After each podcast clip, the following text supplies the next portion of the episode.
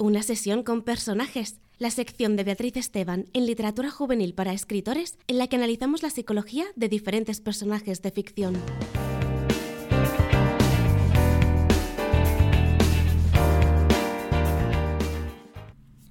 Hola, te quiero dar la bienvenida a este nuevo episodio del podcast en el que vamos a tener una consulta, una sesión con el mítico personaje de Peter Pan. Creo que no te resultará desconocido este nombre, ni mucho menos este personaje, eh, sea por la película de Disney que todos hemos visto cuando, o que casi todo el mundo ha visto cuando éramos niños, o por la película después que yo al menos recuerdo con un montón de cariño porque hubo una época en, mi, vida en la que me obsesioné, y creo que muchas de mi generación también lo hicimos, con la película de, de personas, me sale decir que, existió también acerca de Peter Pan, ¿no? Que eran niños y estaba en esa canción mítica de Yo creo en las hadas y que también nos robó a muchas el corazón. Peter Pan ha sido desde siempre un personaje que con los años siento que em, al principio tenía ese punto de magia, ¿no? Que, del que hablan las historias y del que habla la propia historia de Peter Pan. Y con los años, cuando he ido investigando o he ido descubriendo casi por casualidad más aspectos acerca de la historia detrás de Peter Pan, o del personaje de Peter Pan, o, la motivación real que hubo detrás de crear esta historia, pues han empezado a surgir preguntas o eh, me han hecho ver las cosas de una manera diferente. Porque Peter Pan es una historia que al final habla mucho acerca de la infancia, habla mucho acerca del miedo a crecer, habla mucho acerca también de ese momento tan difícil de vivir en el que dejamos de ser niños y empezamos a ser adultos y cómo muchas veces nos intentamos aferrar a esa vida, a esa infancia, a ese momento de nuestras vidas al que nunca regresamos, nunca volvemos a ser niños una vez pasamos esa etapa y sin embargo la nostalgia em, para muchos de esa época, de esa inocencia, se queda un poco como eh, estancada no es la palabra, enquistada, siempre me pasa con esta misma, además con la misma palabra. Seguro que en algún podcast me ha pasado lo mismo y lo reconocerás. Nunca me sale la palabra enquistada, pero eh, es algo que ocurre mucho, ¿no? Que hay una parte de nosotros, una niña interior que llevamos con nosotros y un niño interior, en el caso de los hombres, que, que tenemos que aprender a conocer y a gestionar. Y creo que Peter Pan habla de muchos de estos temas. Por eso me parece interesante dedicarle este episodio hablar del personaje de Peter Pan, pero también hablar de algo interesante que surge a raíz de este personaje que es el conocido síndrome de Peter Pan. Realmente no es un síndrome, ya os lo adelanto porque todavía no quería eh, quería empezar hablando un poco del personaje y después hablaríamos de la psicología, ¿no? y de la parte más del síndrome que lleva su nombre, pero sí que quería hacer un preámbulo de que realmente no está reconocido ni como un trastorno mental ni como un síndrome en sí por el Manual Diagnóstico de Trastornos Mentales ni por la CIE, que es en la Clasificación Internacional de Enfermedades. Eso quería decir. Entonces, técnicamente no es una enfermedad, no es un síndrome real, pero sí que es un patrón bastante interesante del que me apetecía hablaros hoy, porque quizás os suena, quizás alguna vez habéis escuchado esto del síndrome del Peter Pan o el síndrome de Wendy, pero este no es tan conocido, y sin embargo también hablaremos un poco de, de ello porque está bastante relacionado.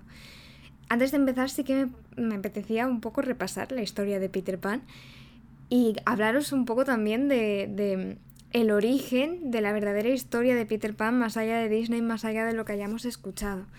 Peter Pan fue una historia, fue escrita, fue creada más bien por un escritor escocés llamado James Matthew Barry. El personaje realmente hizo su primera aparición en una obra de teatro eh, que se estrenó en Londres en 1904 y la obra no se llamaba Peter Pan, se llamaba Peter Pan y Wendy. Eh, es conocido que Barrier, el, autor, se inspiró en los hermanos, en unos hermanos que conocía, en amigos de su infancia, ¿no? Para hacer, para representar sobre todo a los hermanos de Wendy y para crear a Peter Pan y a todos los niños perdidos y a todo el concepto que representa nunca jamás, ¿no? Entonces, como recordaréis, la obra pues narra la historia de Peter, un niño de 10 años que odia a los adultos y que no quiere crecer y que vive en Nunca Jamás, una especie de isla perdida en la que viven piratas, hadas, sirenas y todo tipo de seres mágicos, en la que vive aventuras y simplemente está acompañado de, de los demás niños perdidos y de Campanilla y eh, viviendo esa constante fantasía, ¿no? esos mundos en los que nos perdemos cuando somos niños. Pero em, hay una parte de la historia de, Peter Pan que conocemos, ¿no? Eh, la historia típica de Disney, que, que se desvió un poco de la historia original. En la obra original, em, Barry lo que hace es que em, habla de Peter Pan como... Bueno, entrando un poco en contexto, una de las una de las cosas importantes es que al principio de la historia de, la obra se explica que antes de nacer todos los bebés son pájaros. Es como que transitamos desde pájaros a de pronto empezar a nacemos y somos bebés, ¿no? Entonces, en la obra, em, Peter Pan es un niño que antes de nacer escapa por la ventana en forma de pájaro mientras sus padres dormían porque no quería crecer, porque no quería llegar a nacer, ya que les había oído hablar sobre todas las responsabilidades, todas las preocupaciones que tenían acerca del dinero, todo lo que se le venía encima cuando fuera adulto. Entonces voló hasta Londres, donde, eh, haciéndose pasar por un pájaro, Campanilla le encontró. Como la Helada le encontró y le llevó a Nunca Jamás, donde pasaría el resto de su vida y le daría la promesa de que con ella no crecería. Campanilla además en la obra tiene una figura un poco mm, maternal en el sentido de que le protege y le cuida y, le, crece con ella hasta que llega a esa edad de 10 años en las que ya puede permitirse no seguir creciendo. Y a cambio le da el, el, rol o le da el papel de que a partir de ahora Peter será el encargado de guiar las almas de los niños muertos antes de tiempo hacia el más allá. Que ese es realmente el concepto de nunca jamás.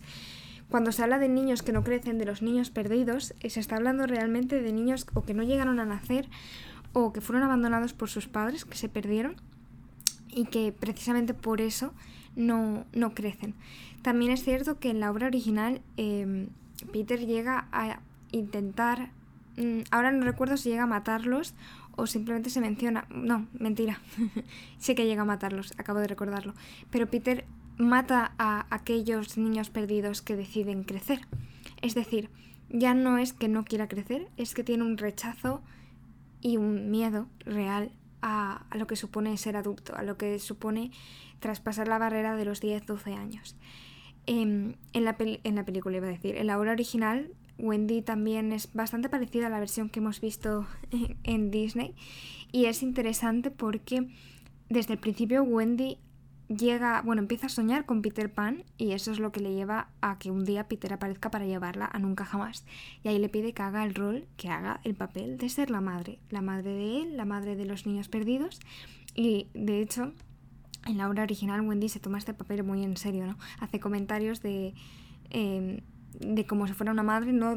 haciendo alusión a que la vida de las solteras es algo a lo que envidiar cuando realmente esto es un mensaje que una niña de 12 años no tendría que tener en ningún momento y sin embargo se la oye decir este tipo de cosas. Eh, Campanilla también es un personaje de la historia que siempre me ha llamado la atención porque se le ha hablado, se le ha llamado mentirosa, se le ha mentirosa, perdón, envidiosa.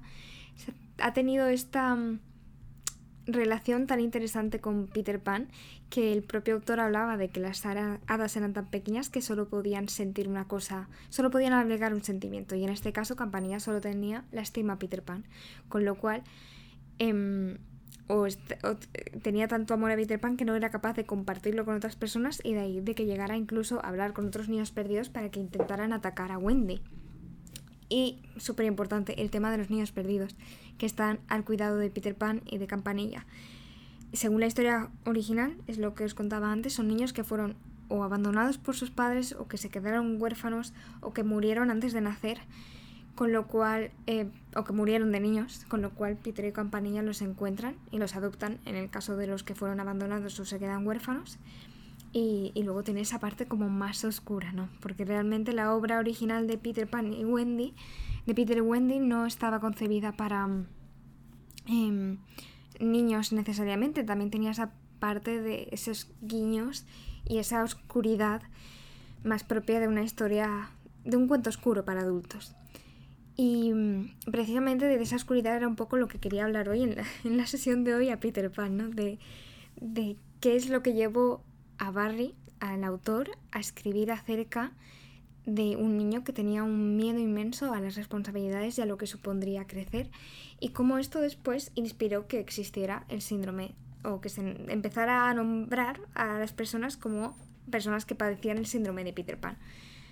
El síndrome de Peter Pan realmente hace referencia a, a, un tipo de personalidad que manifiestan algunos adultos que se comportan todavía como niños o como adolescentes, que no son capaces de, tomar responsabilidades en ciertas áreas de su vida, quizás no en todas, quizás son grandes profesionales, grandes trabajadores, pero luego em, en el aspecto familiar o en el aspecto de pareja, pues tienen siempre una actitud como todavía no infantil ni siquiera en ese sentido alocado, sino infantil de la necesidad de ser cuidados, de que otros Em, de, ser atendidos, más bien.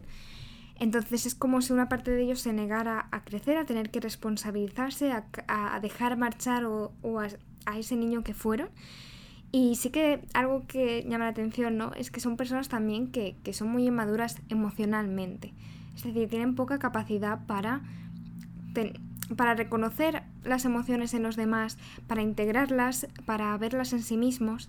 Es decir, al final son como un niño. Un niño le cuesta mucho a veces entender que, que todo su mundo no gira en torno a él. Cuando somos niños y en la adolescencia también un poquito más, vivimos las cosas con muchísima intensidad y además de más jóvenes em, nos cuesta mucho entender que otras personas tienen otras ideas, otros sueños, otros deseos y otras vidas. Es como todo lo que conocemos, todo nuestro mundo somos nosotros y nuestro alrededor. Pensamos que todas las papás y todos los mamás tienen que ser como la nuestra, porque no eh, esto en psicología se llama la teoría de la mente, ¿no? No tenemos, no somos conscientes de que otras personas son otros seres pensantes, sino que pensamos que todos piensan como nosotros. Conforme vamos creciendo, se espera que vayamos madurando también en el área emocional, que esto implica pues reconocer nuestras propias emociones y reconocer que el otro también tiene emociones y que por tanto muchas de las cosas que hagamos van a tener un impacto en el otro, tanto positivo como negativo, y saber gestionar ¿no? tanto cómo nos regulamos emocionalmente nosotros como eh, los demás cómo se sienten, qué, mm, qué podemos hacer para ayudar o para o qué cosas tenemos que evitar para no el concepto de empatía, ¿no? Al final creo que cuando hablamos de alguien emocionalmente inmaduro, a muchas y a muchos de vosotros os habrá venido alguien a la cabeza. Pero realmente cuando se ha hablado del síndrome del Peter Pan, pues mm, podríamos nombrar algunas características, como las que os he dicho, ¿no? Se comportan como niños pequeños cuando su edad real es considerada la de un adulto, mm, digamos más de 30, más de 30.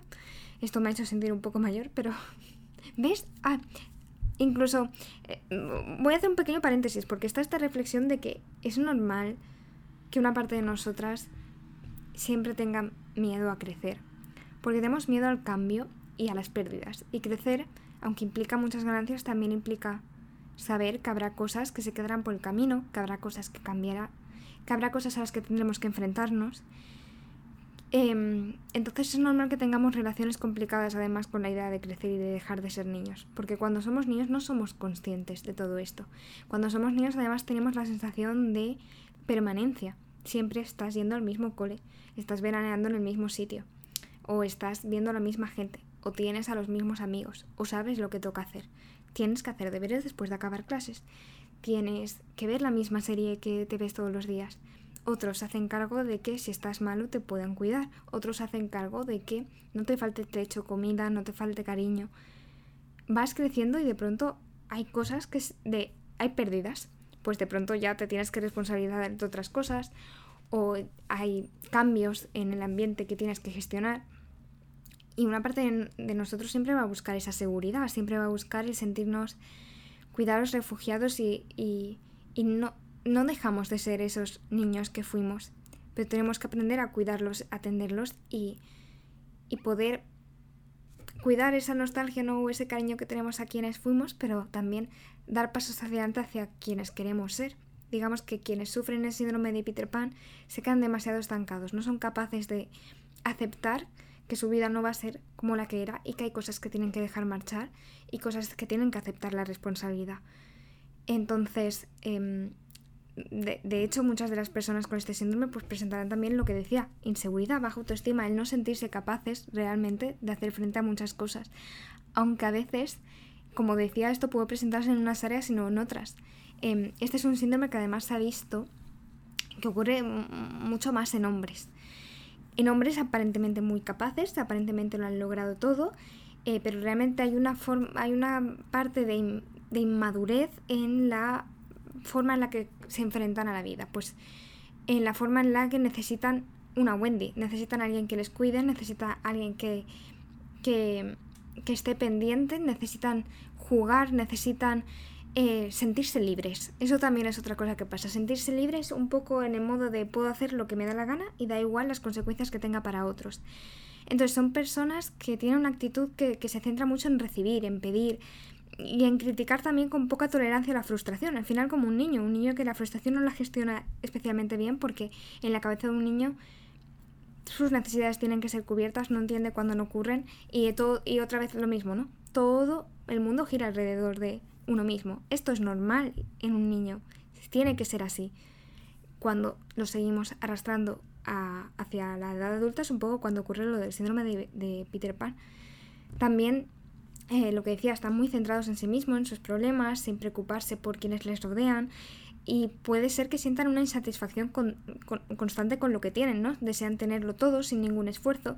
Un poco esa misma actitud infantil en este sentido. No tiene por qué ser juegos o eh, pataletas. Es que a veces esto también son símbolos de, jo, así es como actuaría un niño. El no responsabilizarse de sus actos, nunca pedir perdón, em, excusarse, mentir. Mm, poner muchas excusas y, y, sobre todo alimentar mucho su ego, engrandecerse. Eso es algo que Peter Pan también se ve mucho en la figura. Él es el líder, es el que controla a los niños perdidos, eh, él es el que manda, él es el que indica y esto se lo está permitiendo el estar en nunca jamás, el no crecer, el no tener que convivir con otras personas un poco en sociedad y entender que no todo el mundo gira alrededor de ti de lo que tú quieres y que va a haber, vas a tener que encontrar un equilibrio para poder crecer en este aspecto. Entonces, eh, al final, este síndrome de Peter Pan, del que hablamos, que haya cogido el nombre de este personaje, mm, viene de una sociedad en la que, bueno, viene por una parte de que eh, es una sociedad en la que muchas veces ha habido patrones de educación sobre todo cuando son personas ¿no? que pueden haber nacido en familias muy permisivas, en las que no había exigencias y responsabilidades, los típicos, entre comillas, niños mimados, que entonces no aprenden. Eh, serán dados todos siempre, entonces esperan que esto continúe y perpetúan este patrón también después en la edad adulta o la forma en la que afrontan a sus problemas, por ejemplo, si desde muy pequeñitos el estilo de afrontar los problemas han sido distrayéndose, negándolos, mirando hacia otro lado o, o colmándose o no culpabilizándose, no responsabilizándose en ese aspecto, pues van a seguir Em, enfrentándose a los problemas de la misma forma, ¿no? Se ve también mucho este yo no veo el dolor de otros, yo no veo el dolor que causo, no existe el dolor. Vamos a fingir que todo está de maravilla y vamos a encerrarnos en nuestro mundo de fantasía, en nuestro propio nunca jamás. Y bueno, también tienen ahí mucho que ver los rasgos de personalidad, cuando son personas muy dependientes, y no en el sentido, porque yo creo que la palabra dependencia últimamente se escucha tanto que pensamos que es como ser un pegote de otra persona. Cuando dependientes también es esa sensación de que no puedes valerte por ti mismo para... Mm, necesitas a alguien que haga las cosas más tediosas, ¿no? Del día a día. Alguien que me cuide, que haga las tareas del hogar, que mire las facturas por mí, o que... o aparentar, ¿no? Alguien que me ayude a acceder a esa idea de familia feliz o de pareja perfecta y, y, y a poner la máscara, la careta del, del hombre adulto. Hablo sobre todo de hombres porque se ha visto que este síndrome eh, este síndrome, estas características, este patrón de personalidad ocurre sobre todo en hombres, por lo que decía, el estilo de educación es más típico de un hombre. A las mujeres se nos enseña más a preocuparnos, a cuidar, a estar pendientes. De hecho, por eso quería hablar un poco de que la inversa de este, no, no la inversa, de que igual que existe un Peter Pan, existe una Wendy. Es decir, existen las mujeres sobre todo que tienen esa constante necesidad de satisfacer y colmar de, deseos a otra persona, que normalmente eh, encaja muy bien, ¿no? Al final eh, se encuentran las Wendy's y los Peter Pans, y, los Peter Pans me ha sonado fatal, pero bueno, se encuentran este tipo de personas y lo que hacen es que se crean estos patrones en los que se refuerzan cada uno de estos papeles.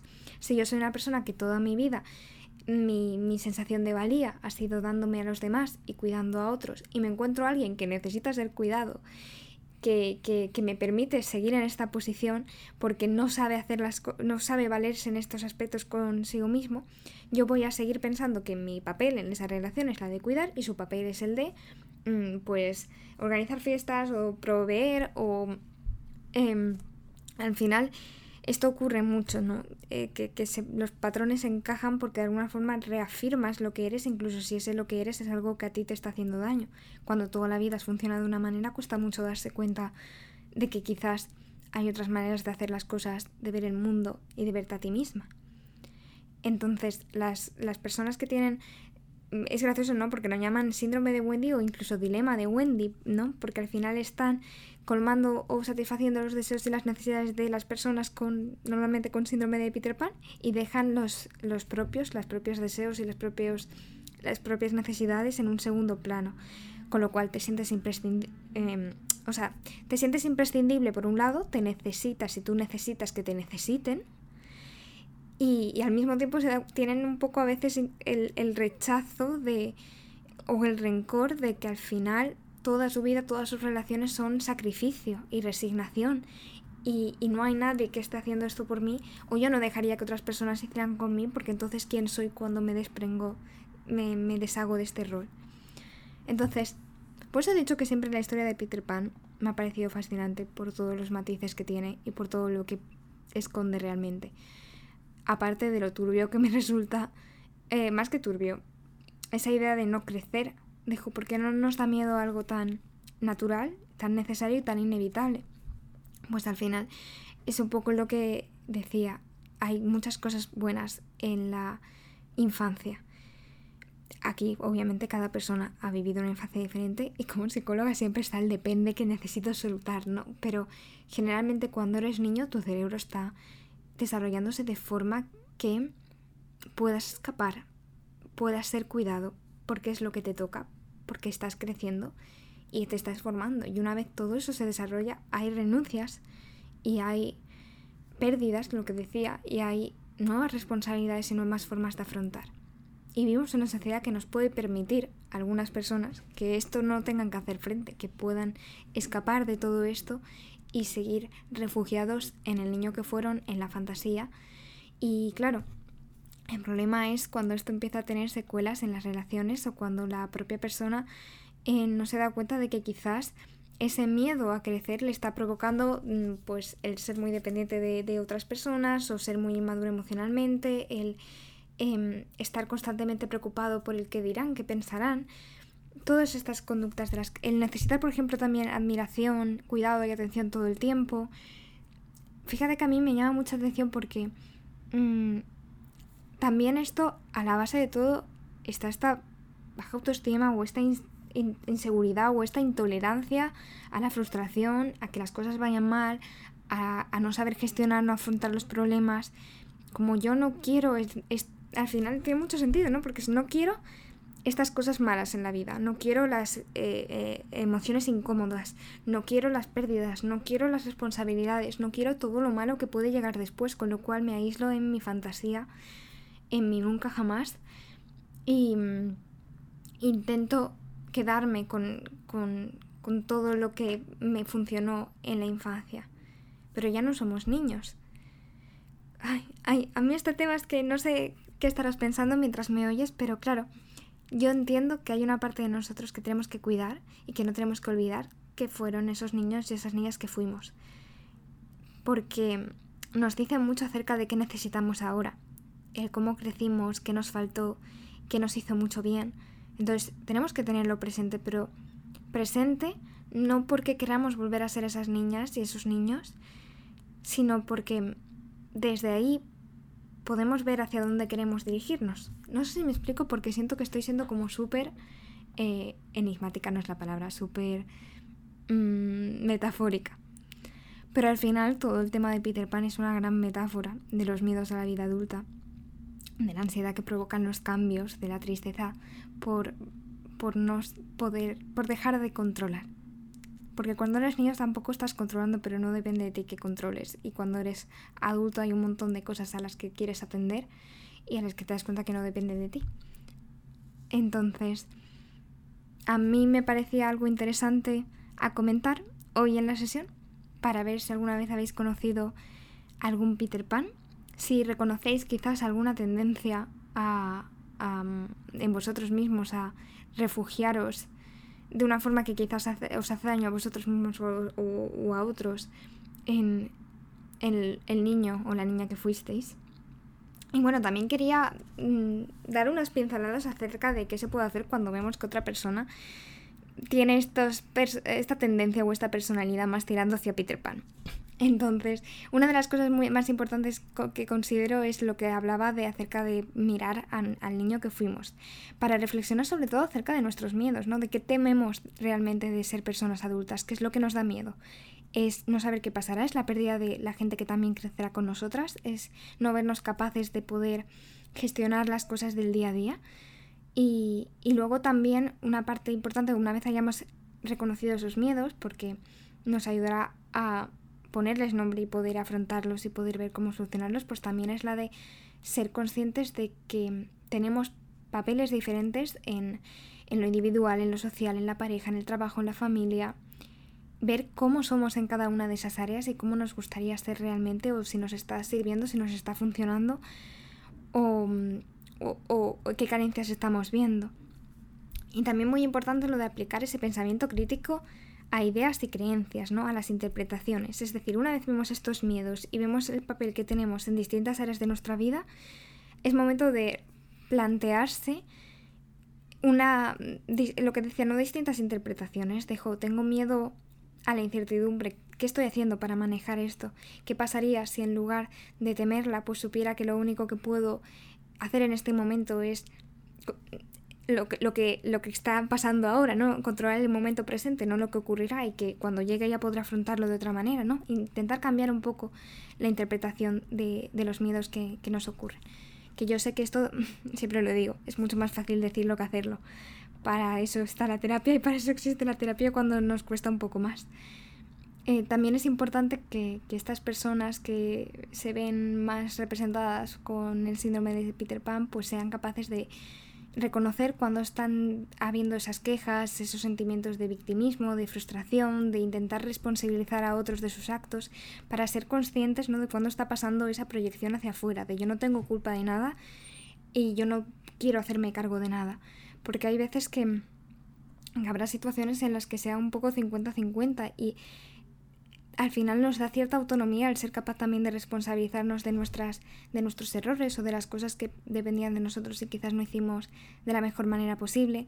Saber que eso tampoco implica que seamos malas personas, porque a veces, volviendo a lo de los miedos, nos da miedo reconocer fallos, nos da miedo actuar o equivocarnos porque pensamos que eso dice algo de nosotros que no es real. Un miedo todavía más mayor, ¿no? Esto en terapia se ve mucho, vas, vas ahondando y quitando capas y capas y capas y llegamos al miedo central. Y también otra cosa importante es la de afrontar dificultades y no evitarlas. Como hablaba de evitar emociones, de evitar problemas, saber afrontarlas, ponerles nombre, hablarlas, intentar hacer frente a la adversidad. Sé que es de nuevo más fácil decirlo que hacerlo.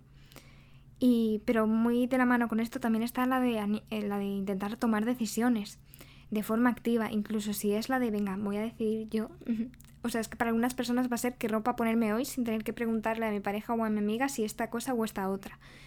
Pero para otras serán decisiones un poco más grandes acerca de su vida, acerca de, no lo sé, de, de, de lo que se os en este momento. Y una vez tomes decisiones, también es importante proponerse metas, porque a veces las personas con el síndrome de Peter Pan se dejan llevar mucho por lo que toca lo siguiente o lo que quieren en este momento.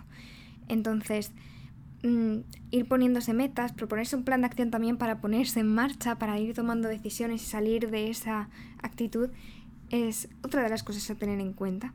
Y sobre todo que mientras avances, ser consciente de estos avances, de estos logros, felicitarte por ellos y volviendo a lo de antes también, de la misma forma ser flexible con los errores, reconocerlos, aceptarlos y recordar que eso no dicta tanto de tu valor ni de quién eres, como a veces tenemos miedo de creer. Y al final es potenciar un poco también ese cuidado, ese vernos que, que, si alguna de estas cosas las has reconocido en ti y te has machacado por, por ello, tanto si es Wendy o es Peter o es la que sea, el tener esa parte de todo esto al final lo que ayuda es para reconocer la herida y poder sanarla o reconocernos a nosotros en patrones que quizás nos gustarían cambiar y ver quiénes queremos ser y intentar acompañarnos ¿no? en el camino. Siempre desde eso, desde un poco del autocuidado y de la compasión y del... no desde la exigencia, ya hay bastante exigencia fuera. Entonces, yo sé que me da la sensación siempre de que estos podcasts son un poco pupurrí de mil millones de cosas y no sé cómo has aguantado tanto tiempo escuchándome hablar sin parar. Pero espero que esto te haya, no sé, se te haya quedado con, con te haya dado algunas pinceladas que te hayan hecho pensar, o bien acerca del miedo a, de por qué realmente tenemos tanto miedo a la vida adulta, que imagino que además mucho de este miedo también tendrá que ver con la era de la sobreinformación en la que vivimos y, que ya no es tan fácil como era antes, o nos da la sensación de que no es tan fácil como era antes saber hacia dónde dirigir tu vida. Ahora hay demasiadas decisiones y por tanto a veces nos cuesta tomar esas decisiones y volvemos a ser niños, volvemos a querer que alguien nos diga qué cole vamos, si nos quedamos en el comedor o no, eh, y qué extraescolares hacemos al acabar. Entonces yo creo que estos son temas siempre muy interesantes de hablar y que mm, darían para mucho más que un podcast. Entonces, si os ha parecido interesante em, este personaje y toda la psicología que podemos sacar detrás de Peter Pan, me encantaría saberlo. Sabéis que podéis poneros en contacto conmigo, sobre todo a través de Instagram, bien sea en arroba Beatriz Esteban o bien sea en arroba psico Beatriz Esteban, porque aquí soy una mezcla de las dos. Y nada, que encantada de estar aquí un mes más. Nos veremos en la próxima sesión.